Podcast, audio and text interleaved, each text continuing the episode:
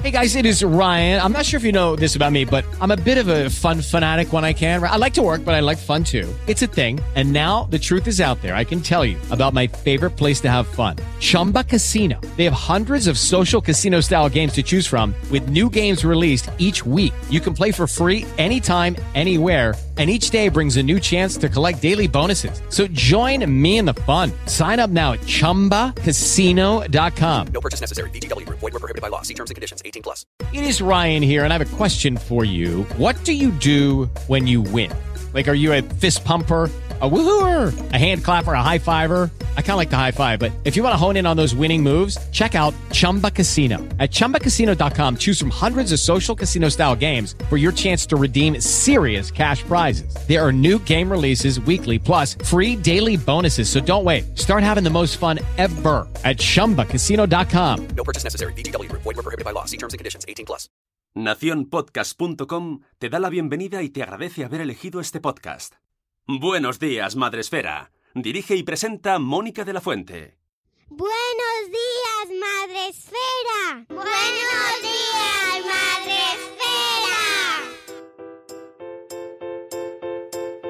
Buenos días, Madre Esfera. Hola amigos, bienvenidos a un episodio más del podcast de Madre Esfera. En esta ocasión también confinados. Seguimos aquí en, esta, en este periodo extraordinario y como extraordinario también es el episodio de hoy porque tratamos un tema que a lo mejor en otro momento pues no tendríamos que ver.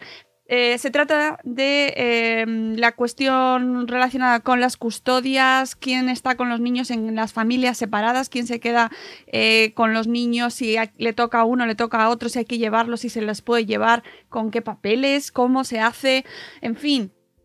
Eh, para hablar de este tema y, dejar un poco el asunto un poco claro, hemos llamado a nuestra abogada de cabecera, nuestra abogada madre esférica, que también está en casa. Buenos días, Ana Espínola. Buenos días, buenos días a todos desde casa, que es donde tenemos que estar ahora. Es nuestra obligación y por nuestro bien. Así que, bien, en casa, bien, teletrabajando y organizando abrazando el caos, como a ti te gusta decir. Mira, me gusta mucho, pero que, tanto no, ¿eh? O sea, que, que el universo me ha escuchado demasiado. que yo no quería tanto. Bueno, poco a poco, ya nos queda un día menos. Exactamente. Oye, antes de, centrarnos en el tema de las custodias y de una situación que ayer lo comentaba en Twitter, eh, debe estar originando verdaderos quebraderos de cabeza en familias pues que, a lo mejor no lo gestionan, no tienen fluidez a la hora de gestionar o que tienen problemas, porque es que precisamente tú como abogado y especializada en, en, familia, eh, estás acostumbrada a ver este tipo de conflictos, ¿no? Eh, las custodias, quién se queda a quién. En este periodo extraordinario, pues estamos viendo que puede afectar de manera mm, extraordinaria también, ¿no? Entonces, antes de centrarnos ahí, sí que me gustaría que me dijeras cómo está el... Eh, cómo se ha quedado vuestro sector ahora mismo, o sea, porque sí que... Nosotros, nosotros eh, todos los señalamientos y los plazos se han suspendido con lo cual no estamos celebrando juicios, eh, los plazos no corren, es verdad que empezarán a, se, han interrumpido, con lo cual, o sea, se han suspendido, perdón, con lo cual empezarán a contar en el momento en que se levante el estado de alarma. Si yo tenía tres días para presentar una, o me vencía en tres días contestar una demanda, pues tendré esos tres días para presentarla a partir de que se levante ese estado de alarma. Únicamente sí que hay excepciones, ¿vale? Porque hay cosas que no pueden esperar. Entonces, eh, la Administración de Justicia está también con servicios mínimos, pero eh, eh, fundamentalmente en el tema penal hay excepciones, las causas con preso no pueden esperar, declaraciones de instrucción que no puedan esperar, eh, también se, se, ha establecido como excepción los procedimientos de derechos fundamentales, aunque eso no está muy claro, porque en general nada está muy claro, esa es la verdad. Está en una situación excepcional que van eh, intentando eh, bueno, pues dar respuesta conforme se van generando las necesidades, dan una respuesta genérica y después van al punto, al punto concreto. Pero bueno, también hay muchas quejas por parte de de jueces, fiscales, personal de la Administración de Justicia, eh, los funcionarios y demás, pues porque claro, al final eh, determinar qué es urgente y qué no es urgente, no ha habido un criterio claro por parte del Consejo General del Poder Judicial. Es decir, todo es excepcional, eh, da la sensación de que se va improvisando, Ya. Pero bueno, estamos en esta situación. Una cosa que eh, de la que nos quejamos, por ejemplo, ahora mismo los abogados es que la, el- el no se puede, que no se pueden presentar escritos vía telemática. Claro. Es verdad que no nos pueden notificar, pero el impedirnos presentar escritos vía telemática creo que va a generar una caída del sistema cuando eh, se levante el estado de alarma, porque todos vamos a querer presentar nuestros escritos, con lo cual esa medida no la entiendo ni la comparto y espero que la rectifiquen en los días que nos quedan, porque ellos pueden ir proveyendo cuando una vez que se levante el estado de alarma pueden ir proveyendo los escritos poco a poco, pero si todos presentamos el día cero los escritos, el sistema se va a caer. O sea, no va a soportar eh, tanta presentación a la vez de todos los procuradores de España a nivel español. Es decir, bueno, Sí. vamos todos a presentar todos los escritos que hemos preparado. Pues no tiene sentido, o sea, dejarnos presentar lo que vayamos haciendo, que seguimos trabajando, porque seguimos trabajando, y, no paralicemos ahí. Después, bueno, pues cuando se levante el estado de alarma, pues se va proveyendo conforme vayan pudiendo. Los, los están ya muy saturados. Esto va a generar, por supuesto, pues un parón, pero bueno, es necesario, obviamente, pero facilitemos en la medida de lo posible que esto no suponga después otro parón, Claro. porque el sistema no funcione, porque tiene un plazo que vence ese día y no puedas presentar el escrito, entonces ya te dé un microinfarto, etcétera, etcétera, etcétera. Sí, Entonces, tras esta queja de No, no, pero que llamamiento, es importante. Claro. pues eh, nosotros seguimos trabajando y bueno, una de las cosas que no se ha suspendido es la posibilidad de acudir al juzgado cuando tiene un problema en materia de guardia y custodia y de, y de patria potestad de los menores. Esa es una de las excepciones eh, específicas ¿no? de la disposición adicional segunda de este Real Decreto eh, 463, del que no nos vamos a olvidar fácilmente. ¿Cómo está la situación? ¿Cómo se ha quedado este tema? Porque eh, parece un...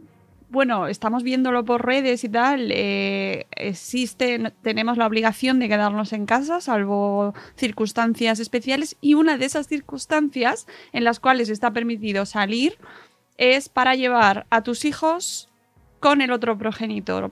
A ver, el Real Decreto, como bien dice, impide estar en los espacios públicos y circular, salvo eh, alguna, mm, bueno, salvo medidas que justificadas, causas justificadas que además enumera. Dentro de esas medidas justificadas, eh, pues eh, el apartado E habla de la asistencia y cuidado a mayores, menores, dependientes, personas con discapacidad o personas especialmente vulnerables. En base a este artículo, entendemos, vamos, se entiende que no hay una suspensión del régimen de visita, es decir, tú no puedes salir a la calle, pero tampoco estás impidiendo, no puedes impedir que eh, el régimen de visita se desarrolle con normalidad, porque dentro de las excepciones está la asistencia y el cuidado de menores. ¿Cómo se va a llevar a cabo este régimen de visita? Porque al principio eh, salieron algunas voces, incluso desde la judicatura, eh, señalando que se suspendían el régimen de visitas porque teníamos que estar en casa todos. No es así, el Real Decreto no lo establece así y ya han salido varias asociaciones de derecho de familia, eh, bueno, pues abogando porque no se suspende el régimen de visitas, porque el Real Decreto no lo suspende y eh, quizá eh, pidiendo, haciendo un llamamiento a lo que siempre decimos aquí, al sentido común de los padres. Evidentemente, no se puede restringir el derecho de los padres a, ver, y la obligación, a, ver, a estar con su hijo, ni tampoco el derecho del menor a estar con el otro progenitor. Es verdad que al principio eran 15 días y podía parecer, bueno, pues un periodo corto, pero ahora ya son 15 días más, ya tenemos un mes, con lo cual eh, tenemos que intentar desarrollar ese régimen de visita en la medida en que eh, se eh, garantice la mayor seguridad para el menor, garantizando igualmente su derecho a estar con, los dos progenitores.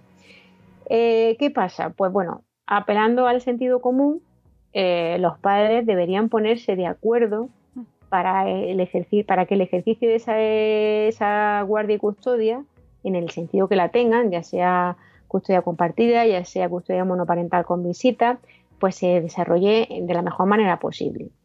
Eh, la mejor manera posible, ¿cuál es? Pues cada familia tiene su mejor manera posible, porque ni todas las custodias son iguales, ni todas las familias son iguales, ni tenemos una fórmula mágica de cuál es el interés del menor eh, por definición. Cada familia, eh, el interés del menor va a ser distinto y tiene unas circunstancias distintas. No se nos pueden, o sea, se me, puede ocurrir, se me pueden ocurrir ejemplos de cómo mejorar o cómo mm, no exponer al menor eh, más de lo necesario. Por ejemplo, una custodia que sea una custodia monoparental, es decir, que uno de los dos progenitores tenga la custodia y que tengan dos días de visita intersemanales, pues está sacando al niño de casa dos días entre semana y los fines de semana alternos, cuando en teoría debemos estar todos en casa. ¿Es posible? Este, ¿Está permitido? Sí, porque la resolución judicial se tiene que cumplir y no se han suspendido los regímenes de visita.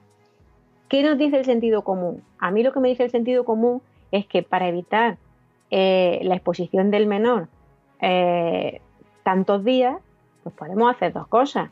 O convertirlo en una custodia compartida por semana y sacamos al niño un día de casa, o adicionamos esos días de visita al fin de semana que le corresponde al progenitor, con lo cual ya el niño sale menos de casa, que es lo que las autoridades nos están pidiendo, que no salgamos de casa y se garantiza el derecho del menor a estar con cada uno de los progenitores.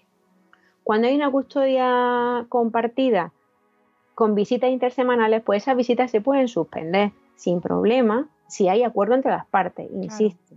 Porque, eh, bueno, al final parece que va a ser un mes, esperemos que solo sea un mes. Y, y, bueno, pues si tiene una custodia compartida, pues cada semana, si es por semanas, por ejemplo, cada semana está un progenitor con cada uno de los hijos, y muy bien, en este sentido, si además oímos a los menores que tengan suficiente juicio, que sean mayores a partir de 12 años, pues siempre eh, se oye su opinión. Oírlo, que esto no sea una imposición del menor. Sea, la decisión es de los padres y la responsabilidad de cuidar de los menores es de los padres, no es de los hijos. No se puede delegar en los menores. Ah, es que como dice que no quiere ir con su padre, pues no lo dejo. No.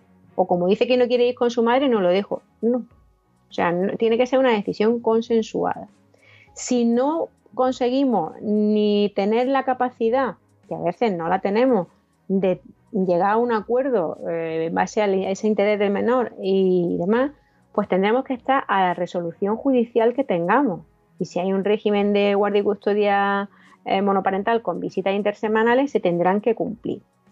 Y si no se cumplen, si ya llegamos al proceso en el que no se están cumpliendo esas visitas o ese régimen porque alguno de los dos progenitores entiende que pone en riesgo la salud del menor, pues habrá que acudir a la vía judicial, porque para eso sí que han dejado la opción de acudir al, juzgado. Otra cosa es que tengamos una resolución a tiempo, claro. porque evidentemente los juzgados tampoco están al 100% eh, de, de personal, con lo cual pero claro, esa es la última, la última opción. La última opción es poner una demanda ejecutiva bien para, contra el que no cumple o bien entendiendo que, a ver, se pueden dar muchos casos. O sea, imagínate, se me ocurre que el progenitor custodio de repente esté infectado por, el, por el virus, por el COVID-19, ¿vale? Pues en este caso, yo creo, yo el sentido común que te dice, pues que tienes que dejar a tu hijo con el otro progenitor, que está bien, pero si no lo hace, el otro progenitor yo entiendo que sí tiene la posibilidad de ir al juzgado y decir, oiga, que yo eh, tengo la patria potestad sobre este menor y así no se le está cuidando bien, que se cambie ese régimen. El mayor problema con el que nos estamos encontrando es el miedo del progenitor que, por ejemplo, tiene una custodia monoparental. Cambiar esa custodia ahora, que sea una custodia compartida, porque eso pueda servir de excusa para después hacer una modificación del régimen de guardia y custodia. Y eso yo creo que en ningún caso se podría sustentar ni sostener. O sea, es decir, tú no puedes basar una modificación de medidas en, en el argumento de que durante el estado de alarma se ha estado haciendo una custodia compartida, por ejemplo.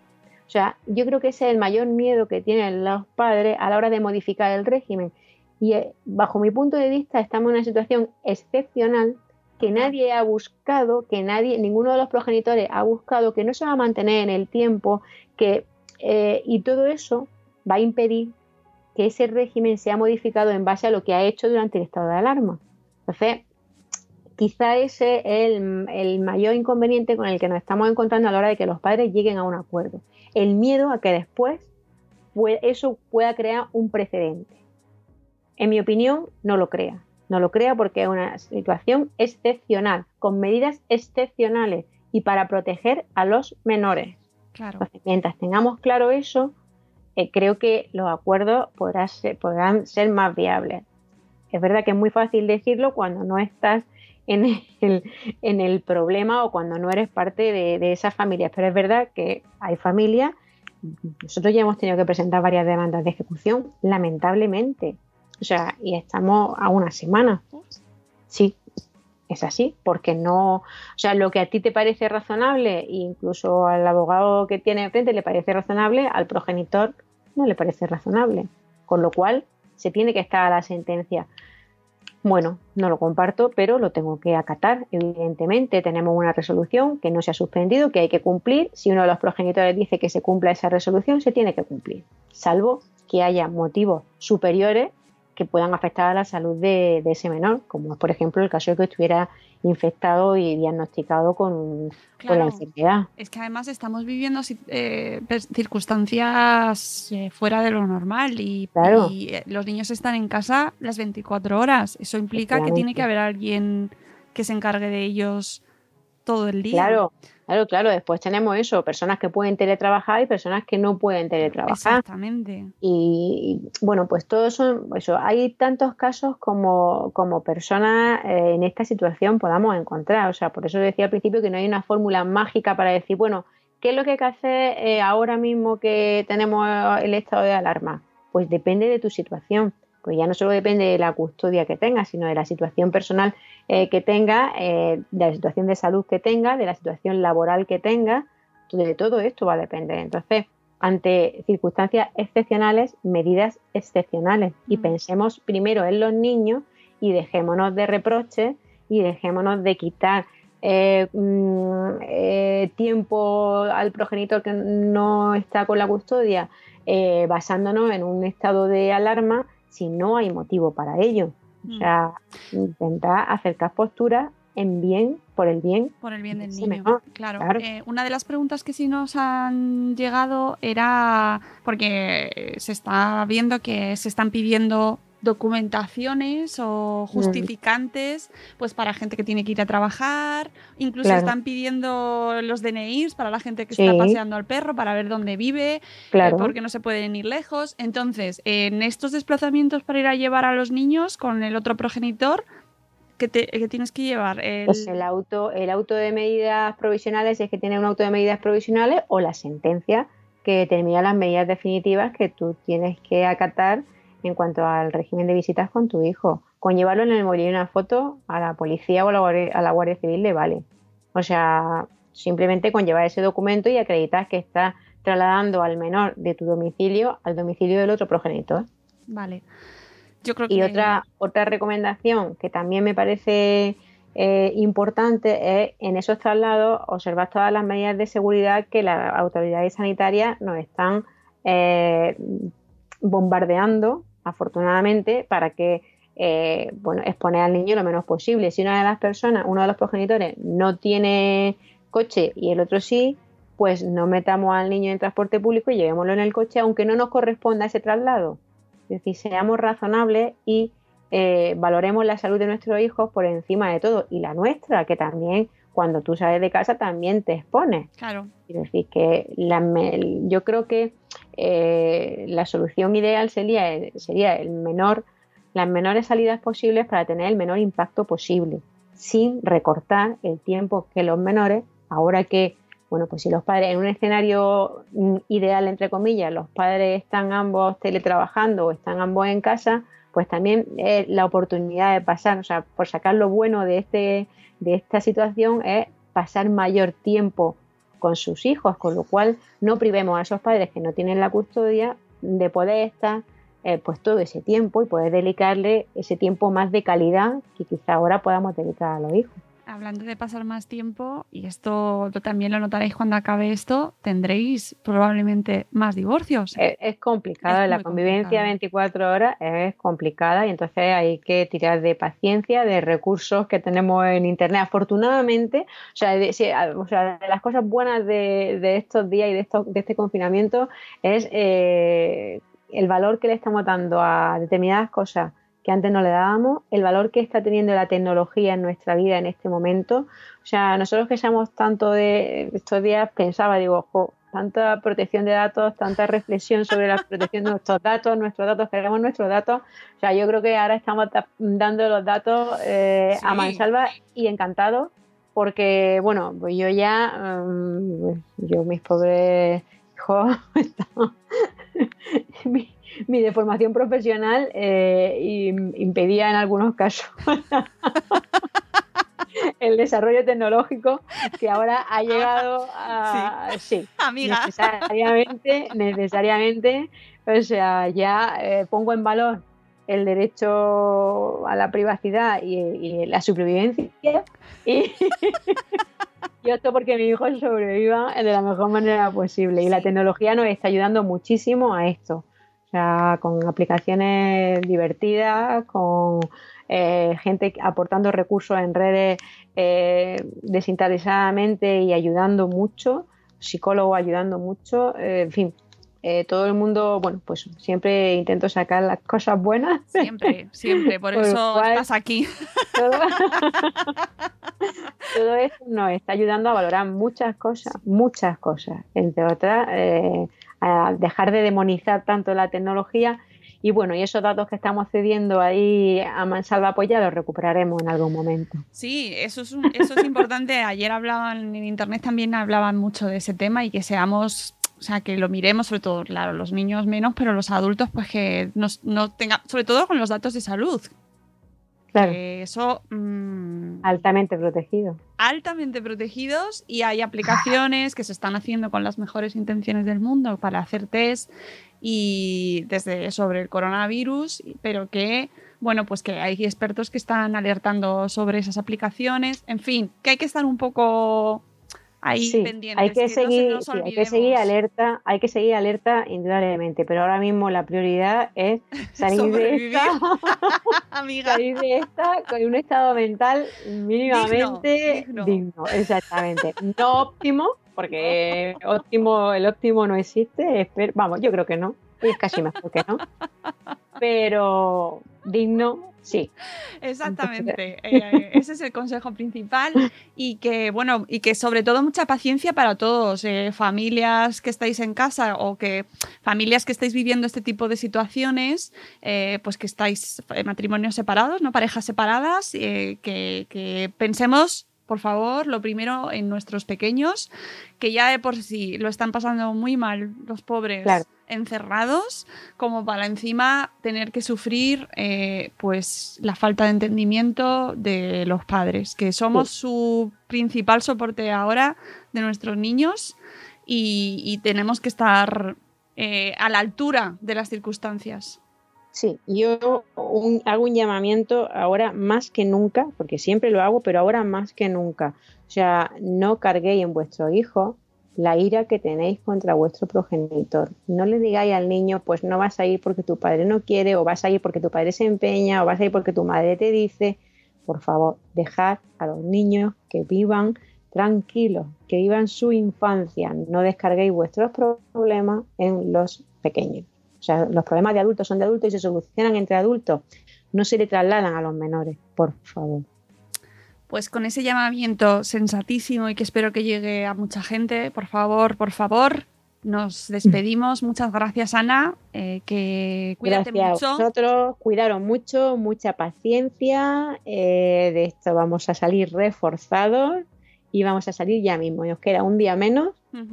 Y en breve estamos todos en nuestra rutina de la que mucho, muchas veces hemos renegado y Sí. ahora queremos nuestra rutina, nuestros compañeros, poder abrazarnos, poder darnos besos y, y recuperar todo eso con mucha más energía.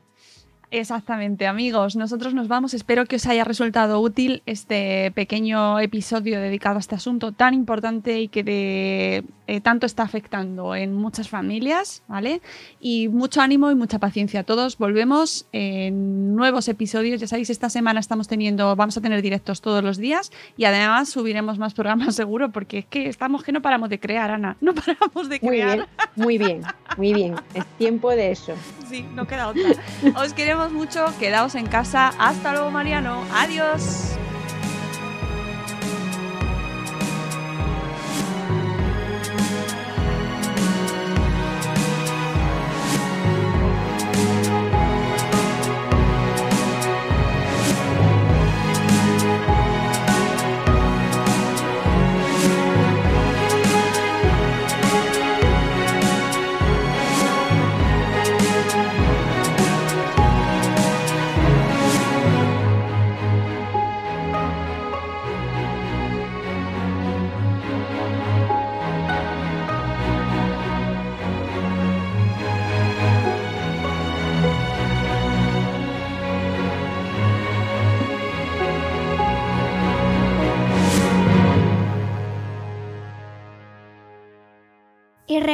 Quédate en casa.